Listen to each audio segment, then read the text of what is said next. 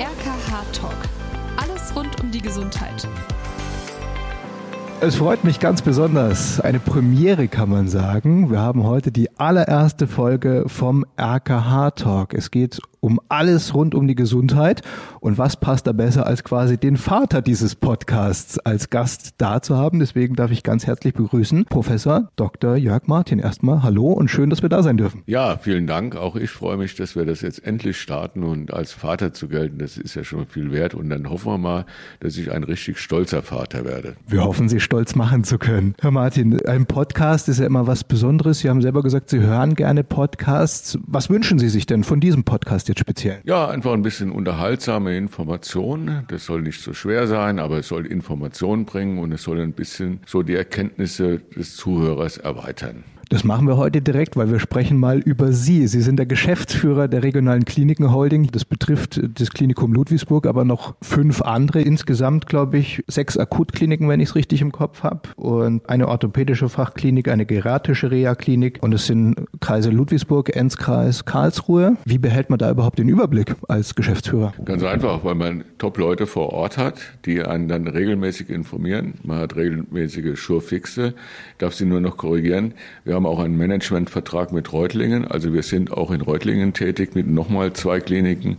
Und damit sind wir auch ein bisschen stolz drauf, der größte Gesundheitsanbieter für stationäre Leistungen in ganz Baden-Württemberg und einer der größten kommunalen Verbünde in ganz Deutschland. Auf Reutlingen wäre später nochmal zu sprechen gekommen. Das habe ich nur unter den Tisch gekehrt erstmal. Jetzt, wie wird man aber Geschäftsführer von eben so einem riesigen Verbund? Das wird ja jetzt wahrscheinlich nicht von gestern auf heute gewesen sein, oder? Nein, das ist mit vielen Zufällen verbunden, so etwas. Ich habe viele Jahre im Leben was Richtiges gearbeitet. Das heißt, ich habe 25 Jahre Narkose gemacht, schwerpunktmäßig in Göppingen meine ganze Ausbildung gemacht, war dort leitender Oberarzt. Und dann eines Tages wurde gefragt, ja, wir suchen einen medizinischen Geschäftsführer, weil wir jetzt GmbH geworden sind. Und dann hat man geguckt in der Klinik und da konnte einer Qualitätssicherung fehlerfrei aussprechen, hat auch ein bisschen was von Zahlen verstanden und dann wurde ich einfach gefragt, ob ich darauf Lust hätte. Und das habe ich mir lange überlegt, muss ich sagen, weil ich Medizin unheimlich gerne gemacht habe und einfach das den tollsten Beruf finde, den es gibt. Pflege, Medizin, da kriegen sie unheimlich viel zurück. Und habe mir das lange überlegt, weil das ist ein echter Cut gewesen in meinem Leben. Dass ich das dann gemacht habe, lag daran, dass ich eigentlich während meiner Zeit als Arzt in der Klinik immer über die Verwaltung geschimpft habe. Wie blöd sind die, die verstehen das nicht, die wissen nicht, wie es vor Ort läuft. Und da habe ich gedacht, naja, wechselst du mal auf die andere Seite und machst dann vielleicht besser. Das ist ein Ansatz, den, glaube ich, sehr viele nachvollziehen können und die Geschichte dahinter. Lassen Sie mal das Rad zurückdrehen. Hatten Sie denn dann schon immer einen Bezug zur Medizin? Also sind Sie irgendwie schon in dem medizinischen Haushalt groß geworden? Was haben die Eltern so gemacht? Wie kam eben diese Entwicklung dahin? Also ich bin in gar keinem medizinischen Haushalt groß geworden. Ich sage immer, ich bin so ähm, im Grunde ein, ein Post-68er. Für die Revolution zu jung, für E-Commerce zu alt. Ja. Und nach dem Abitur hat man dann lange überlegt, was macht man und ein paar Sachen ausprobiert. Und dann habe ich mal ein Pflegepraktikum gemacht. Und das hat mir schon unheimlich gut gefallen. Der Umgang mit Menschen vor Ort sein. Ich habe mir für mich selber nie einen Bürojob vorstellen können, sondern ich wollte immer was mit Menschen zu tun haben. Und so kam dann, dass ich in Richtung Medizin ginge. Das heißt, man kann tatsächlich sagen, das Pflegepraktikum hat den Weg hin zum Geschäftsführer des größten Klinikverbunds in Baden-Württemberg zumindest mal anfänglich geebnet, oder? Wenn man es so sieht, ja. Und dann kamen die vielen Zufälle hinzu, die im Leben dann ganz häufig eine ganz entscheidende Rolle spielen und war eine spannende Zeit, ja. Und ich habe ja in Tübingen dann studiert, ein tolles Studium, eine tolle Zeit gehabt. Wir waren noch nicht so verschult wie heute. Ich sehe das bei den Studenten, ich halte ja noch Vorlesungen in Ulm, die sind komplett verschult von morgens um acht bis abends um acht. Wir waren da völlig entspannt. Ich konnte noch ein bisschen Studium Generale machen und ein bisschen über den Tellerrand hinausblicken.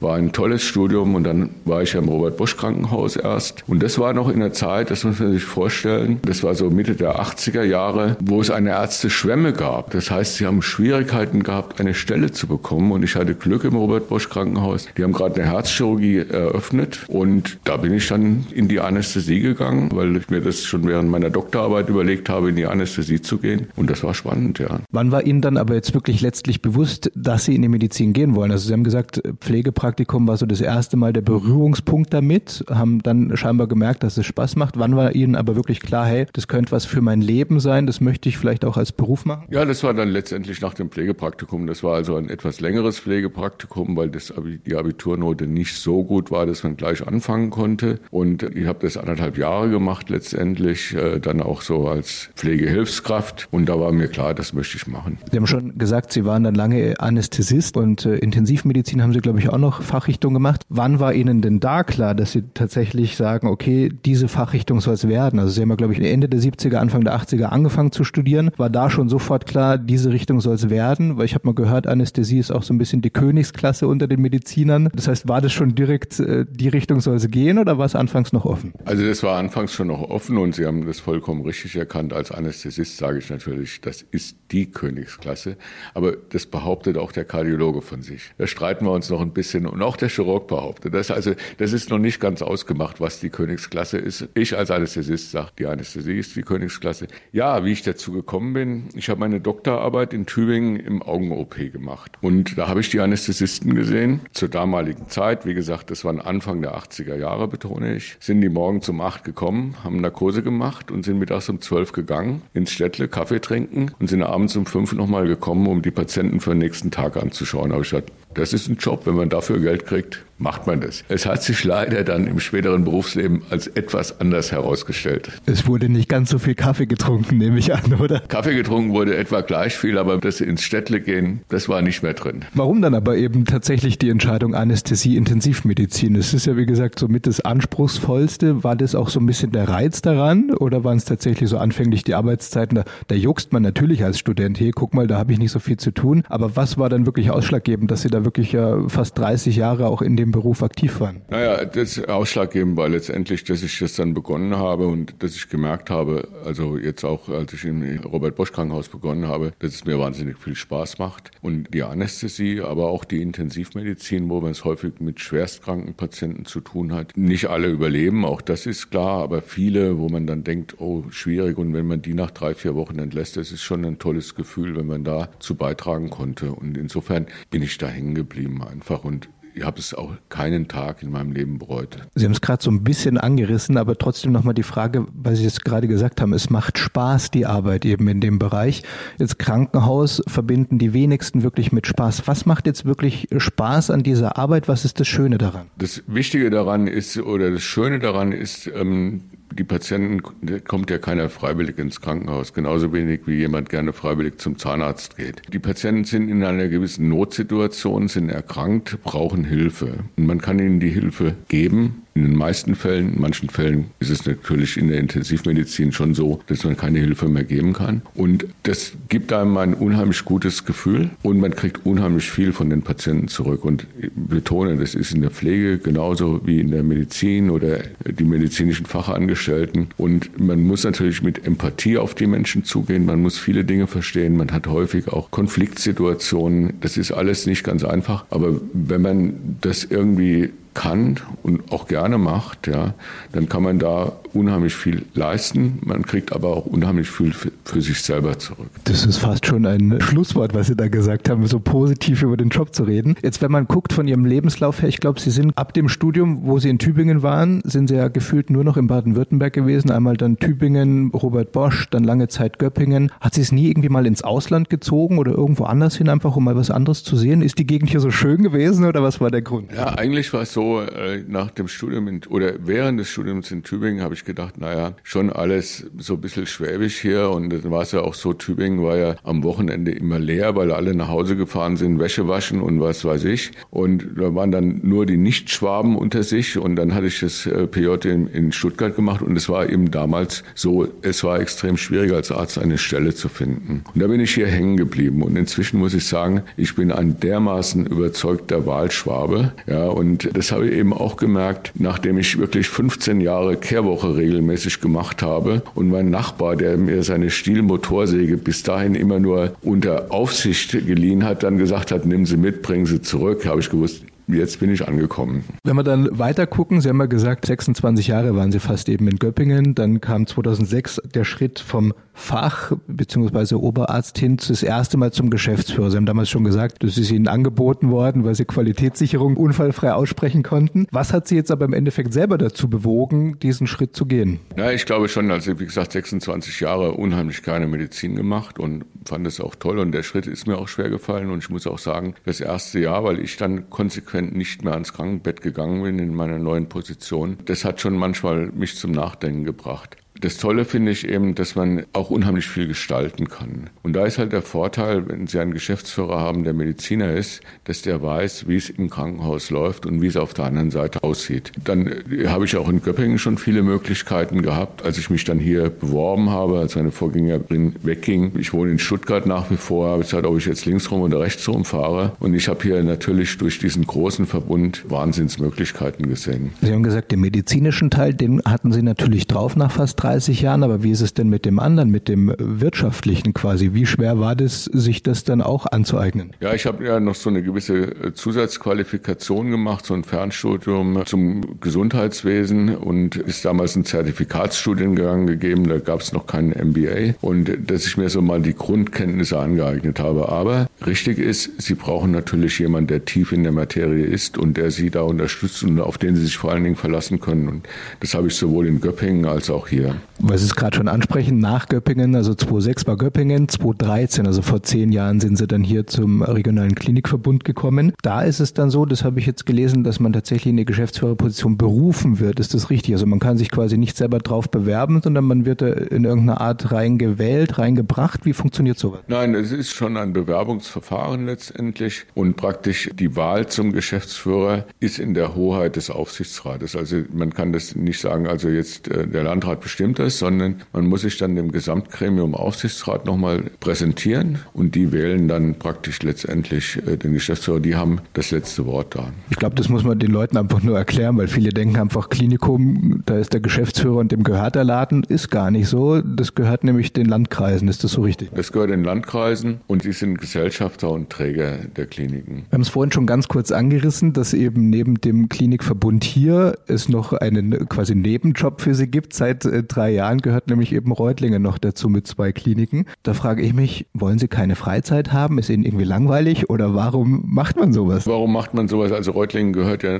nicht zum Verbund, sondern darüber diskutiert man auch gerade, wie geht's weiter, weil der Vertrag läuft ja auch in knapp zwei Jahren aus. Wir haben dort einen sogenannten Managementvertrag. Das heißt, wir stellen das Management. Wir haben ja auch einen Manager vor Ort, der Herr Nusser, und auch ich bin Geschäftsführer dort. Und wie macht man das? Einfach was ich vorhin schon sagte, Sie brauchen wirklich vor Ort überall Top-Leute und das haben wir und das funktioniert gut und die Information läuft gut zusammen. Also insofern klappt das gut. Es gibt ja auch Unternehmen, die sind noch ein bisschen größer als wir, wenn Sie Mercedes sehen oder so. Da gibt es eben auch einen Sprecher des Vorstands, das ist der Kalenius. Da können Sie auch fragen, der hat weltweit über 100.000 Mitarbeiter. Das funktioniert auch. Also das ist eine Frage der Organisation letztendlich. Und das heißt, wie viel sitzen Sie dann im Endeffekt im Auto? Also sind Sie jeden Tag in einer anderen Klinik oder hauptsächlich hier in Ludwigsburg oder wie sieht Ihr Alltag aus? Also ich muss sagen, äh, seit Corona deutlich weniger, weil wir relativ viel umgestellt haben auf Videokonferenzen,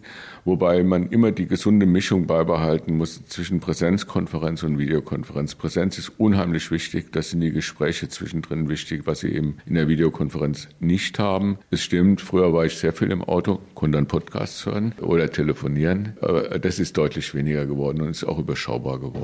Das heißt, wie sieht so ein Alltag als Geschäftsführer so eines riesigen Klinikverbunds dann aus? Naja, ich komme morgens ins Büro, ja, und ähm, dann ab neun bin ich durchgetaktet bis abends um sieben. Das ist jetzt wieder ein bisschen ein Nachteil. Durch die Webkonferenzen kommt noch mehr Termine hinzu, weil man keine Fahrzeit mehr hat, ja. Und äh, da werden die Gespräche geführt. Oder ich bin einmal in der Woche in Reutlingen. Ich bin mindestens alle zwei Wochen bis vier Wochen in den anderen Standorten, in den anderen Gesellschaften, um dort auch eine gewisse gewisse Präsenz zu zeigen. Sie haben schon gesagt, damals, als Sie den Schritt zum Geschäftsführer gemacht haben in Göppingen, haben Sie sich erstmal ein Jahr komplett rausgenommen, um eben nicht mehr als Mediziner zu arbeiten. Wie sehr vermissen Sie es denn jetzt überhaupt noch? Also wenn Sie hierher kommen, ich sage jetzt nicht, blutet Ihnen das Herz, aber haben Sie da nicht manchmal irgendwie so ein bisschen Lust, doch nochmal sich irgendwo an den Tisch zu stellen oder zum Patienten zu gehen oder wie ist es? Nein, also ich muss tatsächlich sagen, ich bin jetzt doch ähm, weiter von der Medizin weg. Was ich mal gemacht habe, ich bin mal einen Tag mit dem Hubschrauber mitgeflogen, um da auch wieder so ein bisschen Spannung zu haben. Und das hatte ich auch noch nicht gemacht, muss ich tatsächlich sagen. Und ich denke jetzt in meiner Position kann ich wirklich viel gestalten, viel formen, weiterentwickeln und Leute mitnehmen. Das ist ja die Hauptaufgabe letztendlich. Sie haben auch gesagt, die regionalen Kliniken sind ja eben der größte Anbieter stationärer Leistungen in Baden-Württemberg. Wie zufrieden sind Sie mit dieser bisherigen Entwicklung? Sie haben es jetzt eben seit zehn Jahren den Posten inne. Wie zufrieden sind Sie damit? Also insgesamt, äh, gut, das ist natürlich immer auch eine subjektive Wahrnehmung. Klar, wenn Sie Mitarbeiter fragen, dass Sie der eine das anders und der andere sieht so. Meine Wahrnehmung ist so und ich habe jetzt gerade unter dem Eindruck, wir haben zweimal im Jahr eine sogenannte Holding-Konferenz, wo die gesamten Führungskräfte und ärztlichen Sprecher und Fachgruppensprecher zusammensitzen. Wir sind wirklich sehr, sehr gut aufgestellt. Es ist uns gelungen, in den letzten zehn Jahren Gesundheit über Landkreisgrenzen hinweg zu planen, Spezialisierung von Kliniken zu machen. Wir sind in der Telemedizin ganz weit vorne inzwischen, auch in der Digitalisierung sind wir extrem gut aufgestellt. Jetzt steht die große Krankenhausreform bevor. Auch das sind wieder neue Aufgaben, aber da sind wir gar nicht schlecht aufgestellt, muss ich tatsächlich sagen. Weil Sie die Entwicklung gerade ansprechen, wenn man jetzt auf Ihre 40 Jahre in der Sparte, in der Branche anguckt, wie hat sich da die Medizin auch verändert? Die Medizin hat sich wahnsinnig verändert und wird in den nächsten zehn Jahren nochmal einen Quantensprung machen. Die ganze molekulare Gendiagnostik wird eine enorme Rolle spielen, aber auch die künstliche Intelligenz. Ja. Und ich sage, man wird immer Ärzte brauchen, aber die Aufgaben werden sich komplett verändern. Man wird mit diesen Unterstützungssystemen sehr intensiv arbeiten können und müssen. Die Therapie wird individualisierter, nicht nur die Krebstherapie, sondern auch die sonstige Therapie. Es wird nicht mehr einer wie der andere behandelt, da wird die ganze Gendiagnostik für sorgen. Und was von Nachteil ist, ist tatsächlich, dass auch die Regulierungswut ganz enorm ist. Und wir sind dermaßen hochreguliert inzwischen, dass es immer schwieriger wird, auch unternehmerisch zu handeln und voranzugehen. Dann muss ich halt in diesen engen Regularien versuchen zu bewegen und auch versuchen, seinen Freiraum zu finden, wo man dann wirklich noch etwas voranbringen kann. Das heißt, sehen Sie in dieser Regulierungswut auch noch am meisten Potenzial, um sich zu verbessern oder wo sehen Sie die meisten Möglichkeiten noch? Also ich sage mal so, ich mahne derzeit intensiv an, dass die Regulierung sich zumindest an den Fortschritt, gerade was die Digitalisierung betrifft, was die Telemedizin betrifft, anpasst. Wir haben teilweise noch Regulierungen, die denken noch in Faxzeiten, ja, und da muss man sich einfach ändern. Und ich meine, da muss auch Deutschland viel, viel schneller vorankommen. Wenn man sich überlegt, allein die elektronische Gesundheitskarte, die ein Riesengewinn wäre für den Patienten, für den Arzt, für die ganzen Therapeuten. Wir reden seit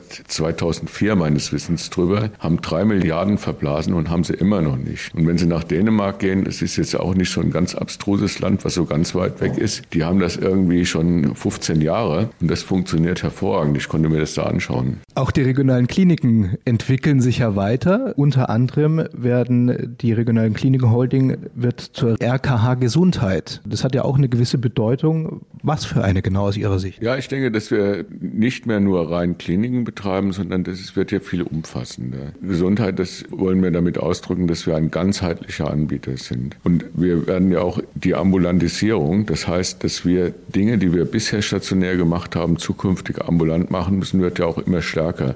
Und das soll mit dieser Gesundheit weg von den Kliniken einfach nach außen dargestellt werden. Weil wir es gerade schon anschneiden, wie und wo sehen Sie denn die Zukunft eben der medizinischen Versorgung? Sie haben gerade schon gesagt, diese Ambulantisierung. Ist das das, wohin es gehen wird oder wohin wird sich eben das Krankenhaus und das Klinikverhalten quasi entwickeln? Es wird natürlich weiterhin die stationäre Behandlung geben, aber sagen wir mal so Fälle, die man im Ausland schon viele Jahre ambulant macht, werden wir auch zukünftig verstärkt ambulant machen müssen. Man muss natürlich jetzt auch bei der ganzen Entwicklung die Demografie bedenken. Jetzt gehen die Babyboomer, also meine Generation, in Rente. Es kommen weniger Junge nach. Das müssen wir natürlich auch in unsere Zukunfts Zukunftsprojektionen einrechnen. Ich glaube, dieser Ansatz, den wir gewählt haben, ein ganzheitlicher Anbieter zu werden. Und uns liegt ja auch unheimlich am Herzen die Prävention. Normalerweise sagt man ja tatsächlich als Klinikmanager, Prävention ist geschäftsschädigend, weil wir verdienen ja nur an Krankenpatienten. Und da müssen wir wegkommen. Und deswegen haben wir beispielsweise auch in Bietigheim ein großes Präventionszentrum aufgebaut. Das ist eine Riesenaufgabe, die vor uns liegt. Und auch eine sehr dankbare Aufgabe. Und sicher auch eine sehr spannende, so wie es klingt. Was ich jetzt persönlich weiß, ist, dass Ihr Vertrag, glaube ich, noch zwei Jahre läuft, vielleicht drei. Haben Sie schon irgendwie Perspektive, dass Sie sagen, auch danach erstmal auf eine Insel und die Ruhe genießen oder gibt es noch gar keine Pläne in der Richtung? Naja, so viele Pläne äh, gibt es noch nicht. Es gibt ein paar Pläne und ich meine, das ist immer die Sache, wenn, wenn Sie von 150 oder 180 auf Null kommen, das ist nicht gut. Also Sie müssen hinterher schon noch ein bisschen was machen, aber das wird dann schon gediegener sein, wird sich ein bisschen mehr mit Freizeit verbinden lassen und ich denke, mir wird es nicht langweilig werden. Ein Garten braucht ja vielleicht auch Pflege oder so. Ja, da ist meine Frau für zuständig. Also ich kriege dann am Wochenende bisher, und das werde ich wahrscheinlich dann intensiver bekommen, nur gezeigt, wo ich große Löcher graben muss. Ich darf eher nur die Grobarbeit machen. Nachdem ich einmal mit der Motorsäge einen Baum geschnitten habe, darf ich das auch nur noch unter Aufsicht machen. Kommt mir irgendwie sehr bekannt vor. Warum abschließend ist es aus Ihrer Sicht denn immer noch ein Traumjob, in einem Krankenhaus zu arbeiten? Das macht riesigen Spaß. Man muss das Krankenhaus mögen, weil das anders ist als ein hochstrukturierter Industriebetrieb. Hier reden unheimlich viele Menschen mit. Das ist auch unheimlich gut. Dann bringt man auch was voran. Und sie versorgen eben kranke Menschen, die in Not zu uns kommen. Und den meisten können wir ja Gott sei Dank helfen. Und das, man kriegt wirklich unwahrscheinlich viel zurück von diesen Menschen, die zu uns kommen, denen wir helfen können. Und das macht einfach Spaß und Freude. Ich würde sagen, ein besseres Plädoyer zum Schluss hätten wir gar nicht haben können. Vielen Dank, Herr Professor Dr. Jörg Martin, dass Sie sich die Zeit genommen haben. Wir wissen, sie ist knapp. Jetzt geht es dann gleich weiter mit dem nächsten Termin. Deswegen vielen Dank für die Zeit. Weiterhin alles Gute und dass Sie auch viel Spaß an unserem Podcast haben werden. Auf jeden Fall. Auf jeden Fall. Hat mich auch sehr gefreut. Und als Vater des Podcasts wird das hoffentlich ein toller Auftakt. Nichts anderes kann man erwarten. Das war also unsere erste Folge vom RKH Talk mit Professor Dr. Jörg Martin, seines Zeichens Geschäftsführer hier von der RKH. Vielen Dank dafür und ich hoffe, es hat euch Spaß gemacht und wir hören uns einfach nächstes Mal wieder. Seid gespannt, wen wir dann vors Mikro bekommen.